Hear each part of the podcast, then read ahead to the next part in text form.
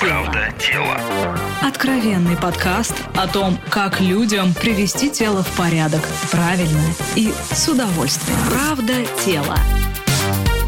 Здравствуйте, это подкаст «Правда тела», где мы стараемся максимально честно говорить о том, что происходит с нашими телами. Ругает меня Наталья Лосева за одну, одну и ту же подводку. Кокетничает, Да. переседов, да. Здрасте, друзья. Мы продолжаем наш разговор про тело. Мы продолжаем со специалистом, который умеет переводить Не язык только тела говорить, и наоборот. но Ну и что? как бы взаимодействовать. Поглаживать? Да, и поглаживать, по всей Умеет видимости, тоже. поглаживать, между прочим. А, значит, это Наталья Фомичева, кандидат психологических наук, директор Центра прикладных исследований Русское общество психосоматики, клинический психолог. Наталья, здравствуйте. Здрасте. А мы Здравствуйте. хотим выяснить, как вот эти ваши самые телесные техники и практики помогают не переедать, потому что вы нам анонсировали, что есть такая вот история, да, есть такие способы. И есть взаимосвязь. Есть взаимосвязь, да. Итак, человек вступил на путь правды тела, по-правильному все делать, э, есть поменьше,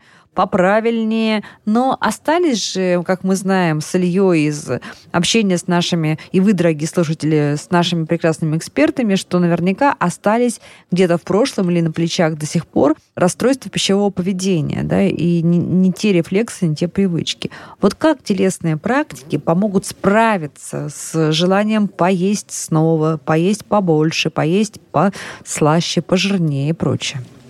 Я буквально пару слов скажу о том, что у нас переедание бывает разное. И для того, чтобы выбрать практику, нужно понимать, что именно происходит. Давайте, раз- систематизируем, давайте. А у нас есть переедание приступообразное, когда человек съедает сразу много. Много это в 3-4 раза превышает его там, потребность. Приехал на свадьбу. На свадьбу, на шашлыки, на дачу, опять-таки, и так К далее. маме. Мгм. А Знаем такое, знаем. у нас есть переедание компульсивное, когда человек просто в течение всего дня что-то ест. Он кусочничает. Мгм. Э, И у него набегает за день слишком большое количество калорий, при том, что он не э, ощущает, что вот он как-то много поел. У нас есть переедание, связанное со срывами после диет. Оно так и называется, диетическое переедание.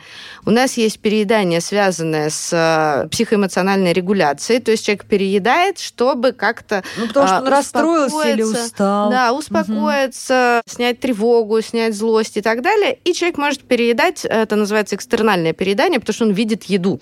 Это, по сути, вариант такого СДВГ. Я вижу стимул, синдром дефицита внимания и гиперактивности. Я вижу стимул, мозг не может его оттормозить, я сразу реагирую. Вижу еду, ем. Подойду к компании, они чего-то там едят, тоже ем. Ой, знаете, это когда срабатывает? Когда, когда ты готовишь. Да. Хочешь, не хочешь, и ты все, вот что ты там это, для этого салата, для этого маринада, все, что можно съесть, ты почему-то попробуешь. Да. И вот для разных типов переедания на самом деле есть разные практики. Классно, давайте разбираться. Если мы говорим о переедании компульсивном, когда человек кусочничает, там а, основная проблема связана с тем, что у человека сложности с ощущением голода и насыщения. Это вообще два таких базовых компонента пищевого А поведения. это не про удовольствие э, история. Как правило, нет, потому что там человек даже не замечает, что он ест. Вот у него стоит в ящике стола коробка с печеньем, он что-то там делает по работе мгм. и параллельно ест.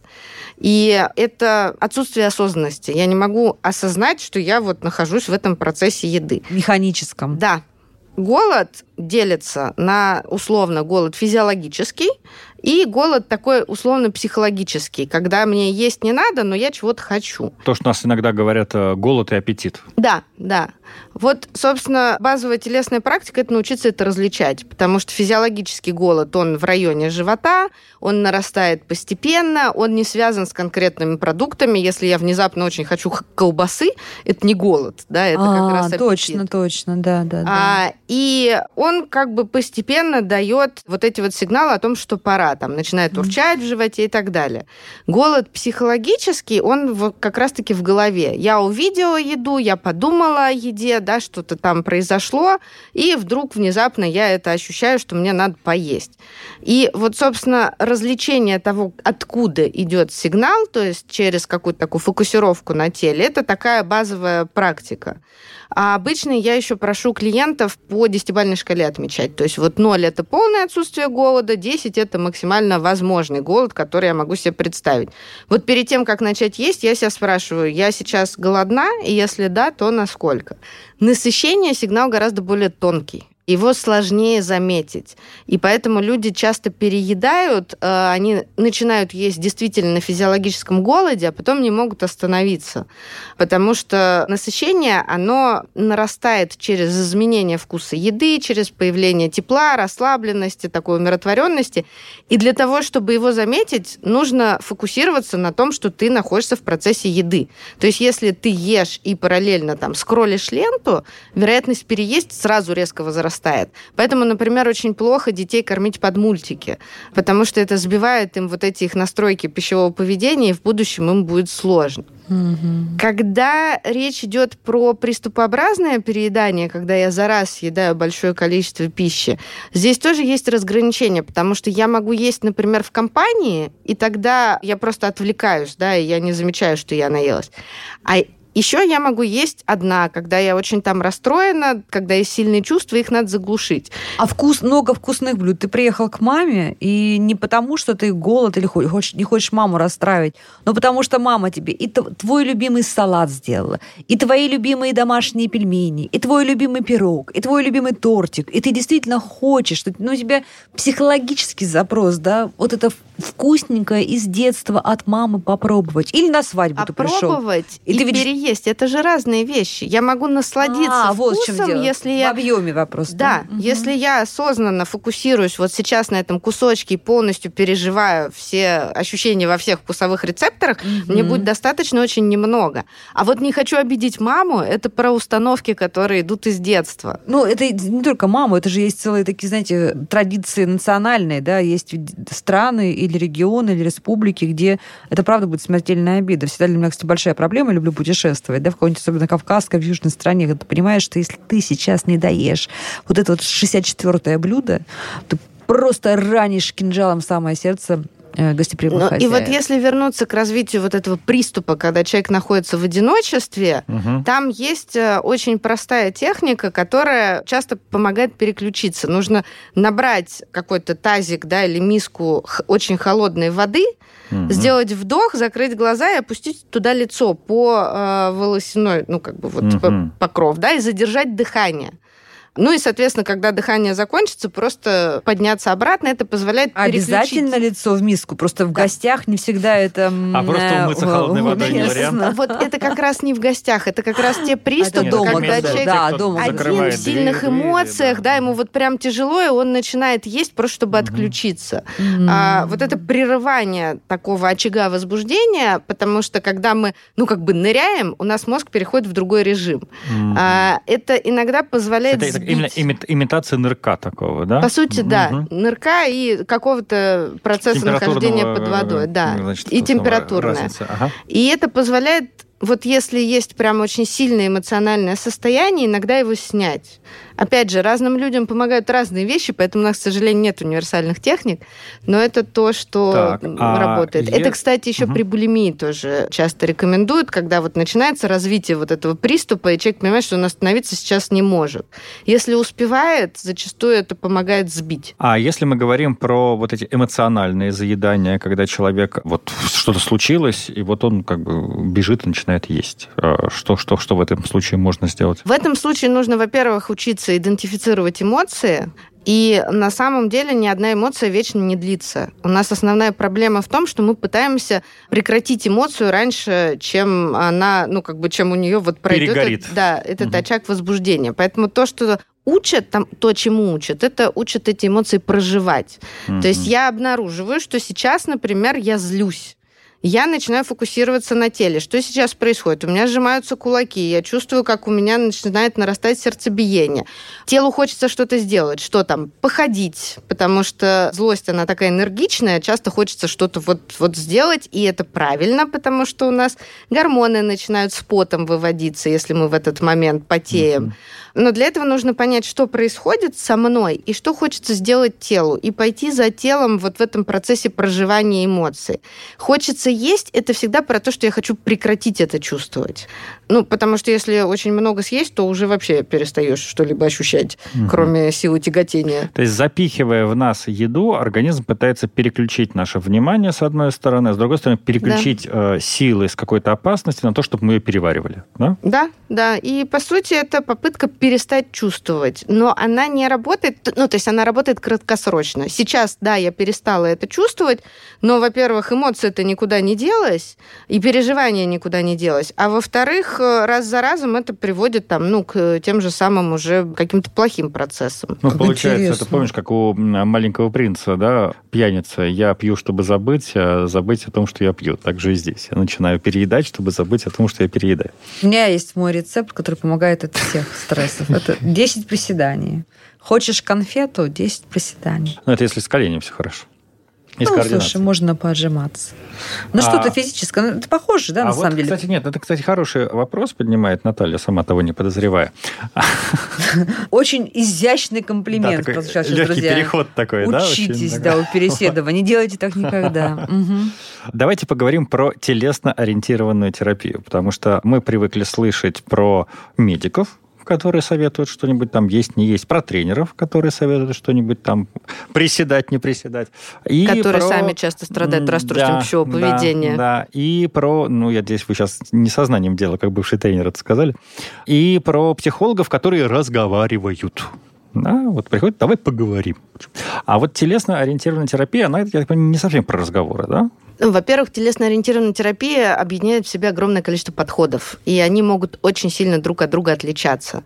И если делить глобально, есть направления, которые про то, как наша психика через тело себя проявляет, Например, структура характера выражается в нашей осанке, строении, как распределены у нас различные там мышцы. Э, люди с шизоидной структурой характера, например, отличаются очень большой склонностью все время подкручивать суставы. Вот они сидят, вот когда вот ноги заплетают вот этой вот косичкой, да, так mm-hmm. может проявляться определенная структура характера. Есть направления, которые идут с обратной стороны, и это скорее такой бодивок, да, это даже не терапия, а именно телесная работа, например, осознанное движение, когда я не на эмоциях фокусируюсь, а именно на том, что я осознаю в каждый момент, чего с моим телом происходит, где я напряжена, где я расслаблена, и э, как я вообще двигаюсь. И промежутке там есть огромное количество направлений, потому что есть, например, методы, которые вообще похожи на массаж, когда терапевт прям проминает э, клиенту какие-то участки, да, там работает с фасциями, но при этом держит в фокусе его переживания. Да? Если у него актуализируются какие-то воспоминания, то, возможно, этот зажим сформировался, когда что-то там происходило тогда-то. Mm-hmm. Есть направления, которые направлены вообще на дыхание, потому что с помощью дыхания мы можем управлять состоянием психики. Да, мы можем точно У так нас же, был как... подкаст про дыхание. Да, например, друзья, послушайте да. обязательно эти эпизоды. Ну, точно так же, как в обратную угу. сторону. Мы забеспокоились и задышали часто, мы расслабились и дышим спокойно, мы же через дыхание тоже можем этим управлять. И поэтому вот там, например, работа там, с полным дыханием. Есть направления, которые э, вообще связаны там, с какими-то очень ранними детскими переживаниями, в том числе там родовыми, когда вот ребенок рождается, не все рождаются правильно и удачно, да, и там сохраняется этот паттерн. Поэтому телесных терапий очень много. И э, есть какие-то направления, которые очень простые, и в целом они даже доступны для какого-то самоосвоения. Ну, метод Александра какой-нибудь, да, наверное? Александра, ну, в принципе, там, например, э, подход Райха с его вот этими сегментами, да, он на сегодня, конечно, считается устаревшим, но там есть много полезного. Дайте пример. Я прям не понимаю, о чем вы говорите сейчас, Илья и Наталья. Ну, дайте пример вот такой. Вот, ну, давай, это вот то, что вот про, методов. грубо говоря, про осанку. Вот угу. то, как бы, обращение внимания на осанку и какие-то, ну, такие простейшие гимнастические упражнения, которые позволяют человеку почувствовать вот те мышцы, которые у него в обычной жизни не задействованы, угу. и вплести их вот в некую повседневность. Правильно я говорю? А есть, например, танцевально-двигательная терапия, где терапевт помогает э, клиенту создавать танцевальную импровизацию. Это тоже про телесную работу, но самому это точно не получится.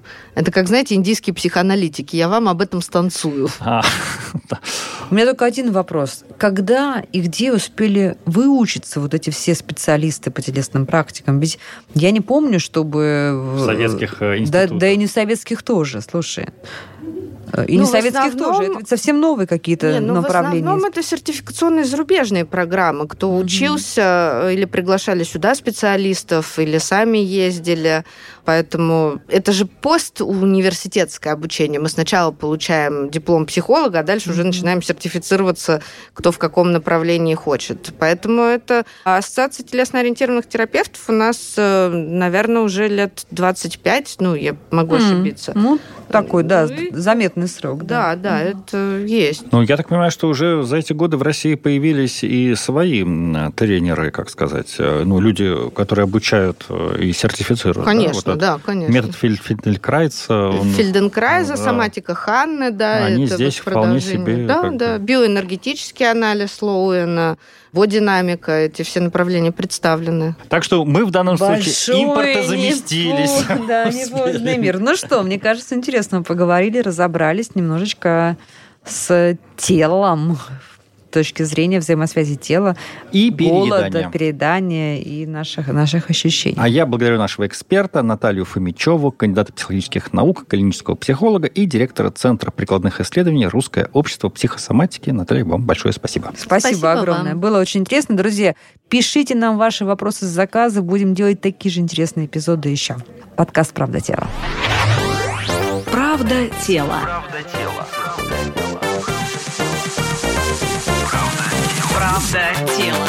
Слушайте эпизоды подкаста на сайте ria.ru в приложениях Apple Podcasts, CastBox или SoundStream. Комментируйте и делитесь с друзьями.